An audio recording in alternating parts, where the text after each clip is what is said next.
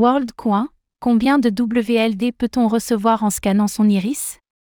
Le controversé projet de vérification d'identité de Sam Altman, WorldCoin, a été lancé hier. On sait désormais combien gagne une personne qui accepte de scanner son iris pour fournir des données biométriques au projet. Et cela pose quelques questions.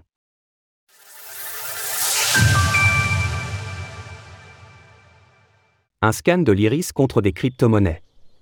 C'est une des critiques majeures du projet WorldCoin, qui alimente la polémique. Est-ce éthique de jouer sur l'appât du gain pour récupérer les données biométriques de nombreuses personnes? Le projet de Sam Altman, le créateur de ChatGPT, attise à la fois les convoitises et les débats cette semaine. On a désormais une idée de la somme en WorldCoin à laquelle peuvent prétendre les personnes qui scannent leur iris.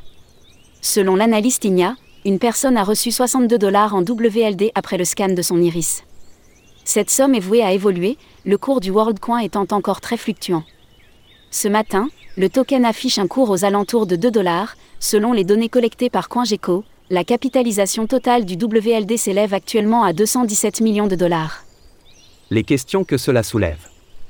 Comme l'ont pointé plusieurs commentateurs, si 62 dollars est une somme relativement modeste en France et en Europe occidentale en général, ça n'est pas forcément le cas ailleurs. Dans les pays aux économies très fragilisées, où l'inflation règne, il peut s'agir d'une somme conséquente. Et c'est ce qui peut poser problème d'un point de vue éthique, selon les détracteurs de WorldCoin. Comment en effet s'assurer que les utilisateurs fragiles financièrement scannent leur iris par réelle volonté de participer au projet, et pas par simple besoin de gagner de l'argent? Selon le white paper du projet WorldCoin, les utilisateurs ayant scanné leur iris sont en effet situés dans des régions très variées, on voit qu'à la date d'hier, 63% des utilisateurs ayant fourni leurs données biométriques sont situés en Afrique et en Asie. Au total, 43 millions de WLD seront distribués aux utilisateurs au fur et à mesure des années.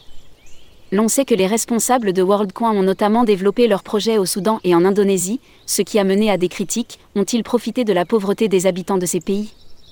Une chose est certaine, les débats entourant WorldCoin ne sont pas près de s'arrêter.